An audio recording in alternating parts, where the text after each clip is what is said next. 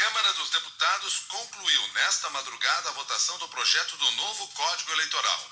A quarentena para juízes, promotores militares e policiais está de volta. Quem tem as informações ao vivo é o repórter Rafael Teixeira. Bom dia para você, Rafael. Bom dia, Milton, Cássio, ouvintes do jornal da CBN. Após uma manobra do Centrão apoiada pelo presidente da Casa, Arthur Lira, a quarentena de quatro anos para que juízes, procuradores, militares e policiais possam se candidatar a cargos públicos foi ressuscitada.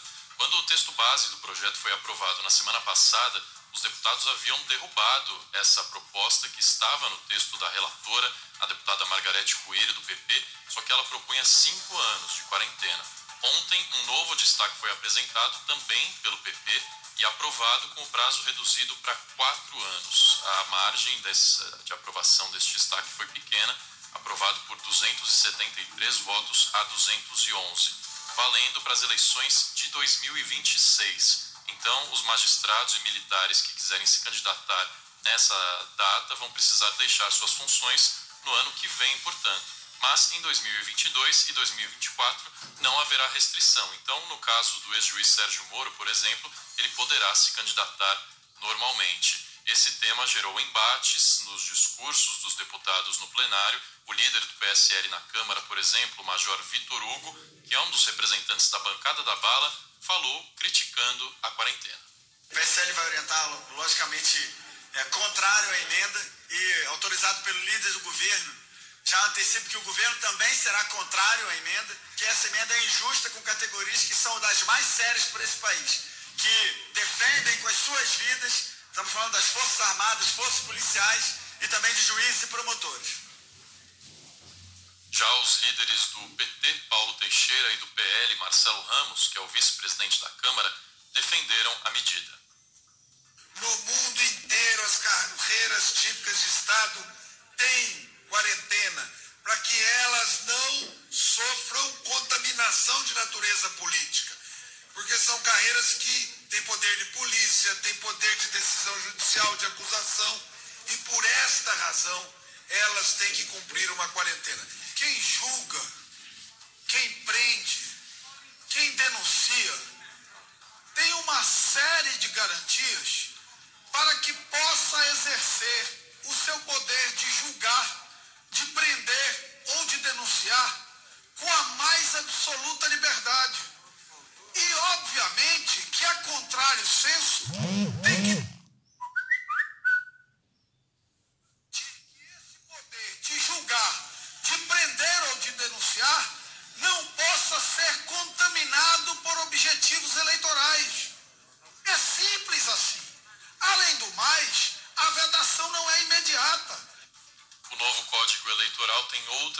mudanças importantes. Uma delas é sobre as pesquisas de intenção de voto. As que foram realizadas antes do dia das eleições só poderão ser divulgadas até dois dias antes do pleito. Atualmente, elas podem ser divulgadas inclusive no próprio dia da votação. Já aquelas que são feitas no momento da eleição, conhecidas como boca de urna, só deverão ser publicadas depois do encerramento das urnas. Também está de volta a propaganda gratuita em rádio e televisão, o famoso horário eleitoral, que tinha sido abolido em 2017, ficou de fora por só duas eleições e já vai retornar no ano que vem. O novo código ainda dificulta a criação de novos partidos e tipifica novos crimes eleitorais, como a violência política contra as mulheres e a divulgação de notícias falsas durante a campanha. O projeto vai agora para o Senado. Milton. Muito obrigado. As informações ao vivo de São Paulo foram do repórter Rafael Teixeira. Vamos a outros destaques desta manhã de quinta-feira. Cássia Godoy. A CPI da pandemia ouve hoje o diretor executivo da operadora de saúde Prevent Senior, Pedro Benedito Batista Júnior. A comissão quer investigar se a empresa pressionou os médicos conveniados a prescreverem medicamentos do tratamento precoce para a Covid-19. Também há denúncias de que pacientes da operadora foram assediados para aceitar remédios como a cloroquina, que não tem eficácia comprovada contra o coronavírus. O objetivo dos senadores era ouvir hoje o empresário Danilo Trento, apontado como um dos donos da Precisa Medicamentos, mas ele não foi encontrado para receber a notificação. A informação de que Trento também é dono da empresa que fechou o contrato de 1 bilhão e 600 milhões de reais com o Ministério da Saúde foi revelada ontem pelo advogado Marconi Albernaz, considerado o lobista da Precisa. Marconi disse que recebeu de Danilo Trento um organograma que mostra o passo a passo de como burlar contratos de licitações do setor público. Com base no depoimento do lobista, a CPI convocou a ex-mulher do presidente Jair Bolsonaro, Ana Cristina Vale. Ela frequentava festas organizadas por Marconi e é mãe de Jair Renan Bolsonaro, que abriu uma empresa com a ajuda do lobista. Durante o depoimento à CPI, o advogado negou que tenha relação comercial com Ana Cristina e se recusou a responder se, por meio dela, indicou nomes para o governo federal. E a senhora Ana Cristina Bolsonaro, qual a sua relação com ele, com ela? O, o filho naturalmente me apresentou a mãe quando ela veio morar em Brasília. É, ela interveio pro, em favor do senhor para mudança de cargos ou indicação de cargos no governo federal? Usarei o direito constitucional de ficar calado. No depoimento, Marconi Albernaz também reconheceu que tem negócio com a advogada do presidente Bolsonaro, Karina Cufa. O empresário admitiu que pegou emprestado o camarote do filho do presidente Bolsonaro no estádio Mané Garrincha, em Brasília, para fazer uma festa e que o orientou na abertura de uma empresa. Qual é a sua relação com Jair Renan Bolsonaro? De amizade. Hein? Amizade. Como se deu a sua participação na criação da empresa de Jair eh, Renan Bolsonaro? É, ele queria criar uma empresa de influência e aí eu só apresentei. Empresa de? Influência. Certo. E aí eu só apresentei ele para um colega tributarista que poderia auxiliar na, na, na abertura dessa empresa. Seis horas, nove minutos agora.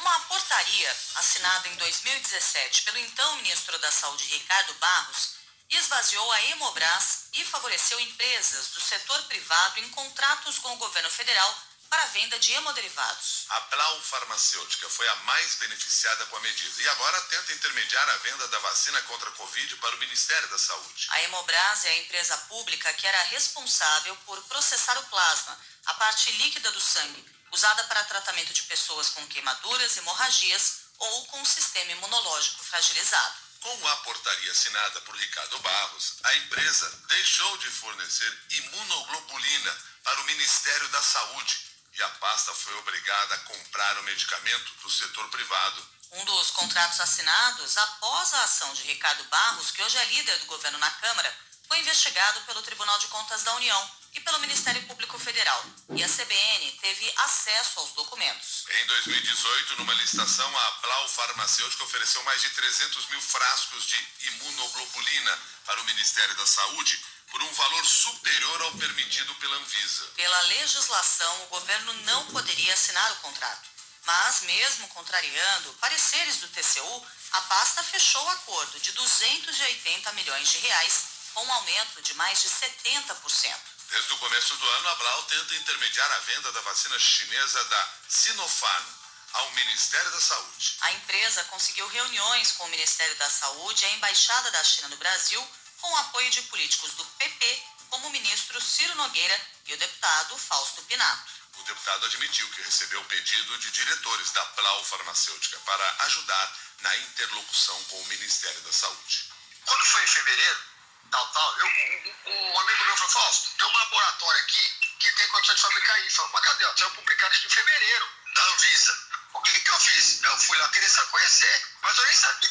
Eu cheguei a falar com o presidente da Brown, não falei com um gerente lá, entendeu? Eu tô falando, ah, ele me explicou, não, tem condições. Eu falei, tem condições? Tem. Eu entrei. Entendi. O senhor só fez reunião ali com a embaixada da China, eu, né? Eu oficial com a embaixada, foi? Junto com o ministro da Saúde, inclusive.